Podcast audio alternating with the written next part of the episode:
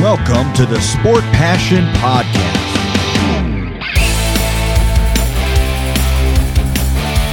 And here is your host, Lars Marendorf.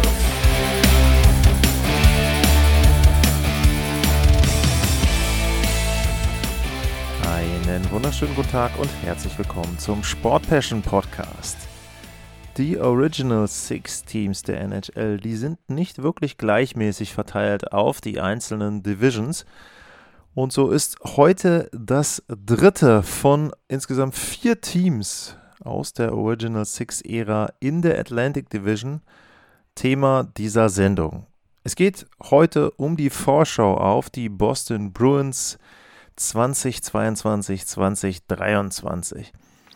Die Bruins hatten eine vergleichsweise gute Saison in der letzten Spielzeit. Und wenn ich sage vergleichsweise, dann waren sie insgesamt auf die Liga gesehen auf Platz 10, was die Punkte betrifft. 107 Punkte, 51 Siege, 26 Niederlagen, 5 mal Overtime oder Shootout. Aber das Playoff-System der NHL, das ist ein bisschen anders gestaltet. Da wird eben nicht gesagt, man spielt 1 gegen 16, 2 gegen 15 und so weiter. Und so kommt es, dass zum Beispiel die Edmonton Oilers hinter den Boston Bruins lagen, dass die Pittsburgh Penguins hinter den Boston Bruins waren und jeweils weniger Punkte hatten. Aber die Bruins haben eben trotzdem mit einer Serie auswärts beginnen müssen und das war gegen die Carolina Hurricanes und da war nach sieben Spielen bereits Schluss. Ansonsten, was gibt es über die Bruins zu sagen? Letzte Finalteilnahme 2019, davor nochmal 2013 und 2011 den Stanley Cup gewonnen. Aber das wird eben auch eines der Themen heute in der Sendung sein. Die Ära der Kernspieler dieser internen Dynastie, will ich sie mal nennen, bei den Boston Bruins, die geht zu Ende. Schauen wir erstmal darauf, was haben die Bruins im Sommer gemacht. David Krejci kommt zurück, einer der Schlüsselspieler während der sehr guten Phase der Boston Bruins, auch in den Playoffs immer jemand, der da viele Punkte gesammelt hat und Tore auch geschossen hat, also ein guter Spieler, aber der ist schon 36 und der hat letztes Jahr in der Heimat gespielt und dementsprechend ist die Frage, was hat er noch drauf, was kann er den Boston Bruins noch bringen? Pavel Saka ist auch jetzt in Boston, der kam aus New Jersey, im Tausch gegen Eric Haller. Der hat den Club verlassen. Curtis Lazar ist noch weg und Anton Bleed ist auch noch weg. Das sind die größeren Namen. Ich weiß gar nicht, ob irgendwelche Prospects noch mit dabei sind bei den Zu- und Abgängen. Aber diese Namen eben, Krejci und Saka bei den Zugängen und Haller, Lazar und Bleed bei den Abgängen. Das sind so die Hauptnamen, auf die man achten muss. Dazu kommt noch, dass Patrice Bergeron seinen Vertrag um ein Jahr verlängert hat. Letztes Jahr die Selkie Trophy gewonnen. Rekord zum fünften Mal für ihn, dass er die gewonnen hat. Aber er ist eben auch schon 37 und er hat stark darüber nachgedacht, ob er denn vom Eishockey zurücktritt, ob er kein Eishockey mehr spielt. Aber er hat sich entschieden, nochmal ein Jahr mit dran zu hängen und hat auch einen teamfreundlichen Vertrag unterschrieben. Auch der von Krejci ist jetzt nicht mega hoch dotiert und trotzdem ist es so, dass beide dafür sorgen, dass die Bruins keinerlei Cap Space mehr haben. Also da auch nicht mehr überraschend jetzt noch in den nächsten Wochen irgendjemand verpflichten können. Wir schauen mal auf die Zahlen, die die Boston Bruins in der letzten Spielzeit hatten, was es da so an ja, bemerkenswerten Statistiken gab. Die Bilanz habe ich schon erzählt, die Bruins waren bei den geschossenen Toren auf Platz 15. Das war mittelmäßig, 253. In der Verteidigung waren sie in den Top 5 auf Platz 4 mit nur 218 Gegentoren. Also da ein sehr, sehr gutes defensives Team. Corsi-Wert positiv, sechster Platz, 53,41 Prozent. Also auch da wirklich gut.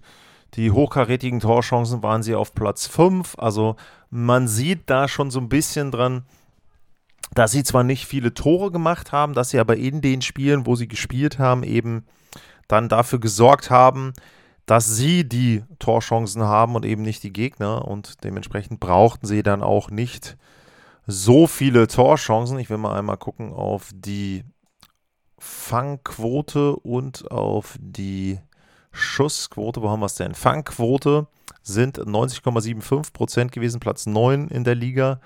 Die Schussquote, das ist eben so ein bisschen ein kleines Sorgenkind. Das erklärt, warum sie viele Torchancen hatten, aber nicht so viele Tore. 8,54% Das ist Platz 30 insgesamt in der Liga. Ich gucke gerade mal, wer war denn, äh, wer war denn schlechter auf 31 und 32? Auf 31 liegen die Flyers. Und wer war auf 32, was die Schussquote betrifft? Das waren die Los Angeles Kings. Trotzdem in der Playoffs gekommen, also auch da erstaunlich. Tja, was gibt es sonst noch zu den Zahlen zu sagen? Ich gucke mal beim Powerplay und bei dem Unterzahlspiel. Powerplay war auf Platz 9. Äh, Powerplay war auf Platz 15, 21,2 Prozent. Das war schon mal deutlich besser. Penalty Killing war auf Platz 9. Also auch da der Trend. Boston ein sehr gutes Defensivteam, ein mittelmäßiges Offensivteam. Und das lag unter anderem daran, dass sie sehr abhängig waren von ihrer ersten Reihe. Das versucht man jetzt vielleicht so ein bisschen mit der Rückkehr von Krejci zu beheben. Nur, ich hatte es eben erwähnt, er ist jetzt auch nicht der Jüngste und in welcher Form er dann zurückkommt und in welcher Form er auch dann an seine NHL-Leistung anknüpfen kann, das sei nochmal ein bisschen dahingestellt. Was ist wichtig für die Boston Bruins zu Beginn der Saison? Sie sind stark dezimiert. Bert Marchand wurde an der Hüfte operiert, an beiden Hüften. Und da erwartet man eine Rückkehr wahrscheinlich im Dezember. Oh, Charlie McAvoy wurde an der linken Schulter operiert. Da wird die Rückkehr auch im Dezember erwartet. Und bei Matt Grilchek, ja, da wurde die rechte Schulter operiert und da ist zumindest der November prognostiziert bei der Rückkehr. Also sie sind ohne ihren Topscorer und sie sind ohne den Top-Verteidiger und einen weiteren Verteidiger. Und wenn man das jetzt sich vor Augen führt, dann wird es, glaube ich, ein sehr, sehr schwieriger Saisonstart in Boston. Denn, wie gesagt, sie sind abhängig von ihrer ersten Reihe und da fehlt jetzt äh, Marchand. Das heißt, sie müssen in irgendeiner Form umbauen. Vermutlich wird äh, Pasternak in der zweiten Reihe bleiben, weil der mit David Krejci in der Vergangenheit gut harmoniert hat. Das heißt also, zweite Reihe ist Hall, Krejci und Pasternak und in der ersten Reihe, ja, Pavel Saka, Patrice Bergeron und Jake DeBrusk. Das könnte so im Moment ein bisschen die Lösung sein bei den ersten beiden Reihen. Man muss dazu sagen, positiv, äh, Jake DeBrusk hat erstmal sein Anliegen, getauscht zu werden, zurückgezogen. Warum hat er das zurückgezogen? Wahrscheinlich in der Hauptsache, weil die Boston Bruins einen neuen Trainer haben. Jim Montgomery ist der neue Coach und Bruce Cassidy ist draußen und Jim Montgomery, der hat ja zuletzt als Cheftrainer in Dallas gearbeitet, musste da dann eben zurücktreten und er hat jetzt von Don Sweeney den Job bekommen in Boston und ich glaube, das ist eine gute Idee. Ich glaube, das ist jemand, der nochmal auf eine andere Art mit den Spielern umgehen und sprechen wird, der sie anders motivieren kann, der eben auch die Jüngeren vielleicht nochmal mehr einbindet. Das war ja bei DeBrusque zum Beispiel ein Problem, dass er eben nicht unbedingt sich wertgeschätzt gefühlt hat, glaube ich, von Bruce Cassidy. Das, so hat es zumindest den Eindruck gemacht. Und das könnte ja auch ein Faktor sein, dass jemand wie DeBrusque dann eben endlich etwas mehr von dem Potenzial abruft, was er teilweise angedeutet hat.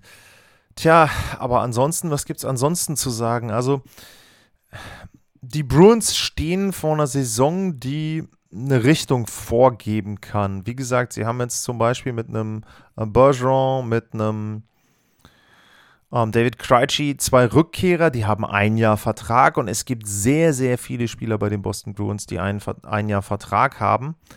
Folino ist dabei, Saka, äh, Nojek, Thomas Nojek, Chris Wagner, ähm, ganz, ganz viele Spieler, in der Defensive nicht, aber in der Offensive und vor allem ist es David Pasternak, der nur noch ein Jahr Vertrag hat.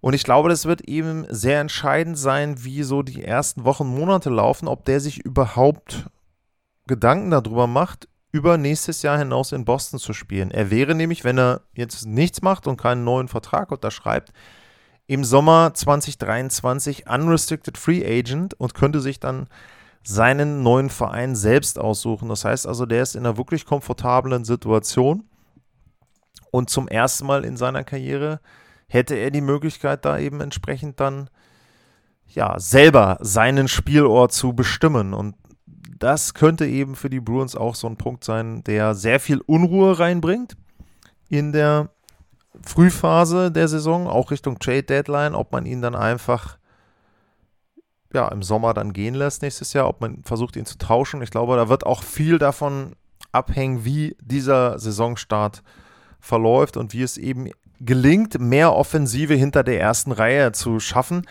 Das kann natürlich auch auf der anderen Seite so ein bisschen ein kleiner Vorteil sein, wenn jetzt Marshall nicht da ist, dass die anderen sowieso gezwungen sind, mehr Offensive zu bringen, dass sie gezwungen sind, eben da entsprechend die Tore zu schießen. Topscorer ist nicht mit dabei.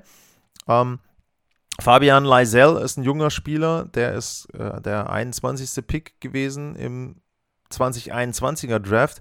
Der wird oft genannt, dass der vielleicht jemand sein könnte, der reinrutscht in den Kader und da am Anfang eben nochmal wieder ein bisschen Frische reinbringt. Einfach jemanden, der als junger Spieler dann entsprechend nochmal mit den anderen zusammen dort ja, Marchand ersetzt im Kollektiv. Sicherlich wird das nicht ein Spieler machen, aber das wäre zum Beispiel ein Kandidat dafür. Was gibt es noch zu sagen? Das Comeback von Tuko Rask, das endete nach ein paar Spielen und danach haben wieder Jeremy Swayman und Linus Ullmark sich das Tor geteilt.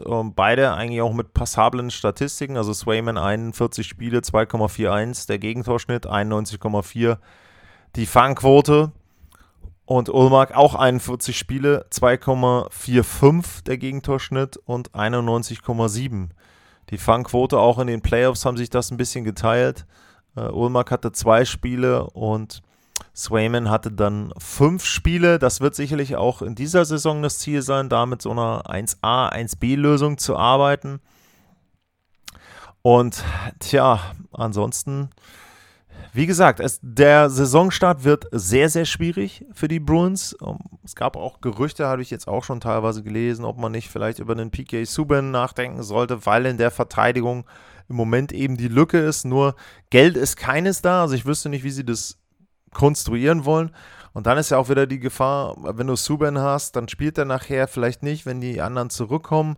Äh, wie baust du das dann äh, wieder um? Ähm, kannst du dann da in irgendeiner Form ihn ja zu motivieren, dann eben auch mal Spiele auszusetzen? Also ich weiß nicht, wie man das moderieren kann als Trainer äh, Jim Montgomery, falls der denn kommen sollte, um da in irgendeiner Form ja, entsprechend irgendwie ihn einzubinden, PK Subban. Ich glaube, da wird es keine Verstärkung geben. Die Bruins gehen mit dem, was sie haben, in die Saison. Man muss natürlich auch realistisch sagen, das, was sie haben, ist nicht so schlecht. Ich habe es erwähnt eben, ne? zehntbester Rekord der NHL. Natürlich werden sie in den Monaten Oktober, November, vielleicht auch noch bis Mitte Dezember wirklich Probleme haben, wenn die drei Spieler dort fehlen, beziehungsweise erstmal zurückkehren. Die kehren ja auch nicht mit Topform zurück. Also ich glaube schon, dass die Gefahr besteht, dass sie da ein bisschen Punkte lassen. Diesen Komfort, den sie in der letzten Saison hatten, dass eben die ersten acht im Osten relativ früh feststanden, den werden sie nicht mehr haben. Also wenn ich mir auch die Atlantic angucke im letzten Jahr, da gab es ja diesen Riesenbruch zwischen Boston und Buffalo. Das waren dann äh, insgesamt äh, was waren es, 32 Punkte zwischen Platz 4 und Platz 5. Das wird in dieser Spielzeit sicherlich anders sein. Äh, nicht unbedingt Buffalo, aber Ottawa, schätze ich, die werden besser sein. Auf die Red Wings komme ich in der nächsten Folge zu sprechen. Nehme es mal auch da wieder ein Stück vorweg. Die werden nicht schlechter sein als im letzten Jahr. Das glaube ich nicht. So, und wenn man dann eben bei Boston den einen oder anderen Punkt zu Beginn liegen lässt, dann kann es durchaus eine schwierige Saison sein. Und auch in der, auf der anderen Seite, die andere Division, äh, die Metropolitan, wird wahrscheinlich nicht so schlecht sein, dass dann beide Wildcards an die Atlantic gehen. Also, ja, es kann eine Saison sein, wo erstmals die Bruins um die Playoffs kämpfen müssen. Gut genug sind sie, um in die Playoffs einzuziehen. Das ist keine Frage, aber es ist eben dann auch ein Punkt, wie gesund sind sie, auch was passiert auch mit einem Bergeron, Krejci. Wie gesagt, die sind alle älter. Ähm, wenn ich auch nochmal den Kader durchgehe, äh, Marchand eben 34, Taylor Hall ist auch schon 30, Charlie Coyle 30, Nick Folino 34, Craig Smith 33, Noshek 30, 31 ist Wagner. Ähm, ja, also das ist schon ein Kader, der zumindest was die Stürmer betrifft, nicht mehr auf der besseren Seite der 30 ist, sondern alle oder viele schon jeweils äh, jenseits der 30. Das wird ein Jahr vielleicht das letzte Hurra dieses Kerns und ich glaube, das ist auch das Ziel in Boston, dass man nochmal versucht, eben zum Beispiel mit einem Bergeron dort nochmal was zu erreichen. Es wird sehr, sehr schwer und äh, für mich ist es so, die Bruins wären so der erste Kandidat an Teams, wenn es darum geht, eine Mannschaft, die im letzten Jahr die Playoffs erreicht hat und die jetzt nicht mehr die Playoffs erreicht zu tippen. Da würde ich mit als allererstes die Boston Bruins nennen, eben aufgrund der Verletzungssorgen zu Beginn der Saison. Und das ist ja nur der Anfang, es kann ja sich immer, wie gesagt, jemand verletzen. Das war meine Vorschau auf die Boston Bruins 2022, 2023. Ich will mal kurz gucken, nicht, dass ich zu früh beende und hier irgendwas vergessen habe bei meinen Notizen. Nö, aber eigentlich habe ich, glaube ich, jeden Punkt mit eingebracht. Damit geht es in der nächsten Folge weiter. Es geht vom TD Garden zur Little Caesars Arena in Detroit. Und dann geht es um die Red Wings es gilt wie immer, egal ob jetzt zur Atlantic Division, dann zur Metropolitan, zur Western Conference, was da kommt. Wenn ihr Fragen habt, wenn ihr Anmerkungen habt, at lars-mar, info at sportpassion.de, das sind die beiden Adressen, wo ihr mit mir Kontakt aufnehmen könnt. Da könnt ihr mir sehr gerne Fragen, Meinungen, Wünsche schicken. Und ansonsten, wie immer, buymeacoffee.com slash sportpassion, das wäre die Adresse, wenn ihr mir ein Käffchen gönnen wollt.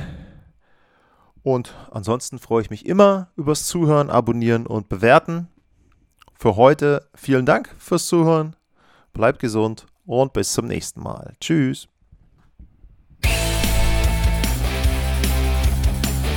Sportliche Grüße. Das war's, euer Lars.